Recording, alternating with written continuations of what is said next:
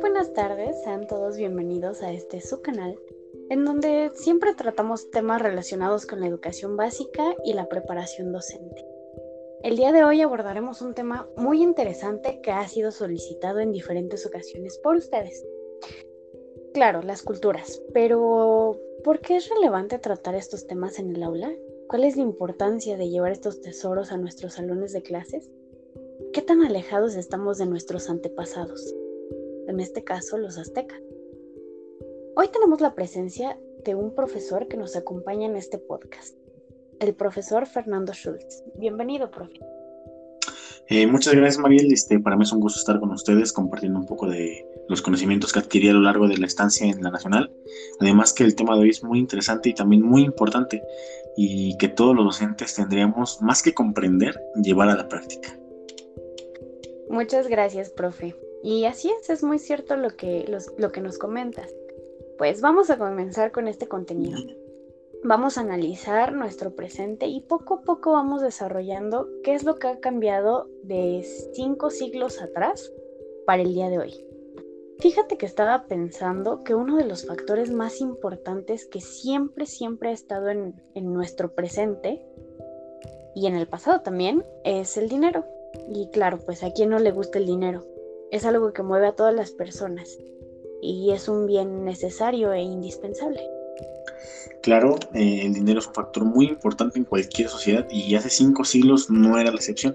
El día de hoy podemos ver muchas empresas locales, comercios, gente emprendedora, comerciantes, etc.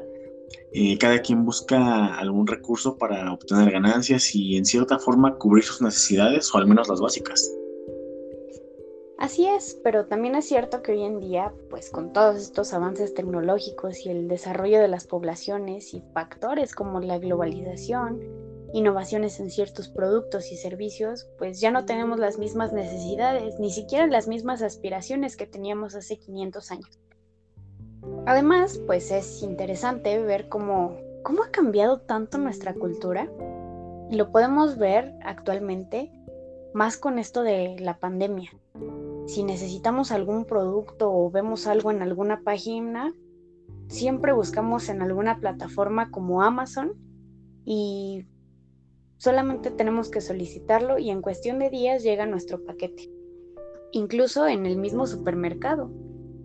Todo lo tenemos al alcance de un clic.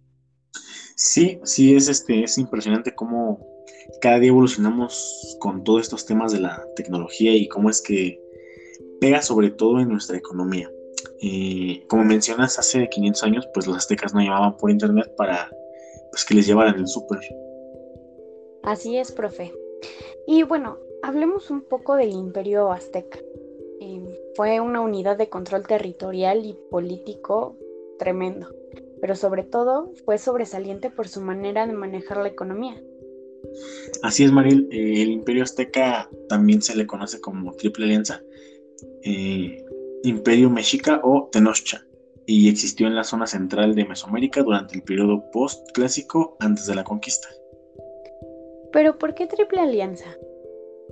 Se le conoce como Triple Alianza por los tres lugares en donde se dan órdenes, eh, en este caso Texcoco, Tlacopan y México Tenochtitlan. Entonces todo el territorio les pertenecía a los mexicas. Así es. Y, profe, ¿qué nos puede decir de la organización social? Es importante mencionarlo para poder comprender mejor la organización económica. Tenemos entendido que la sociedad estaba dividida en 20 clanes llamados Calpulis, donde la región incluida de modo preponderante, o bueno, estaban constituidos por grupos de personas vinculadas por, por el parentesco, por las divisiones territoriales, la advocación a un dios en particular, y también por la continuación de antiguas familias unidas por un parentesco o por un lazo biológico y en algunos casos también religioso. Así es, y agregando, maestra, que cada clan contaba con tierras, un templo y un jefe o capulec. Además había división entre tres clanes, los nobles, la gente común y los esclavos.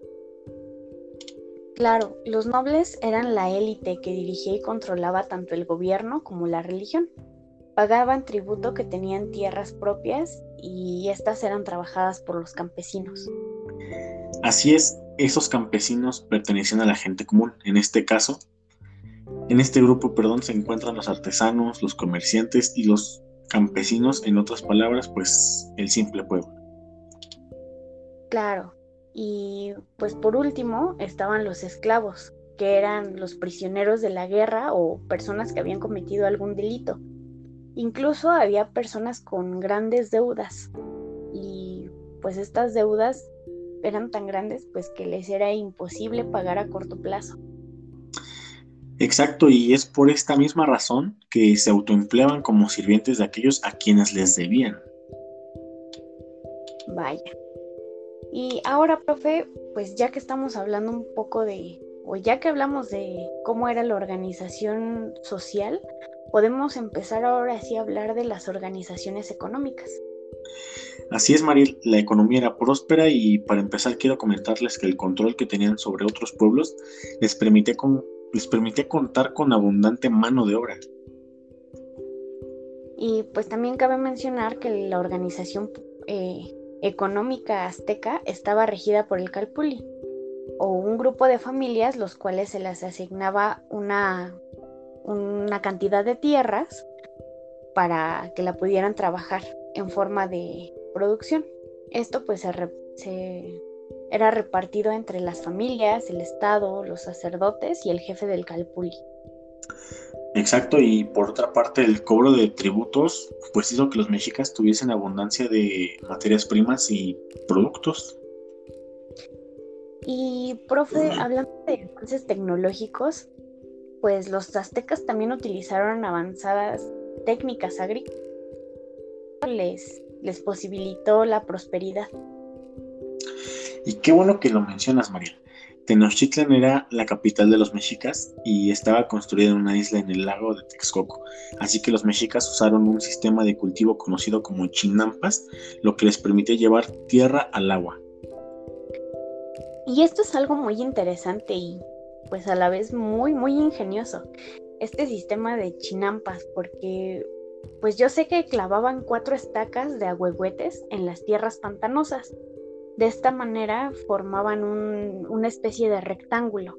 Lo llenaban con mucha tierra y pasto. Después lo, cubrían con abono y pues estas estacas retenían tierra en estos bordes.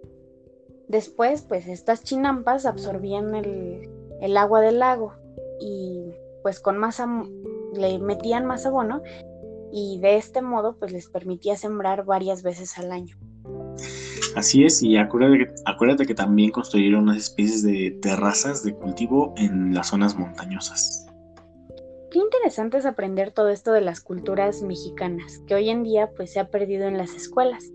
Es importante retomar e inculcar en cada uno de nuestros alumnos al menos algunas pláticas para que ellos comprendan un poquito más sobre nuestro pasado. Y pues claro, no olvidar nuestras raíces. Eh, Profe Fer, pues le agradecemos mucho su tiempo que nos ha dedicado para este podcast.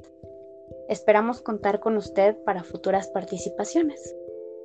Eh, muchas gracias, Mariel, y, sí, muchas gracias por la invitación y pues espero ser invitado en, algún futuro y pues hasta pronto. Muchas gracias, profe. Y muy bien, pues esto es todo en el episodio de hoy. Espero que lo hayan disfrutado tanto como yo Esperamos sus opiniones y algunos comentarios por ahí de nuevos temas que les gustaría que tocáramos en los siguientes capítulos. Nos vemos en el siguiente episodio. Adiós.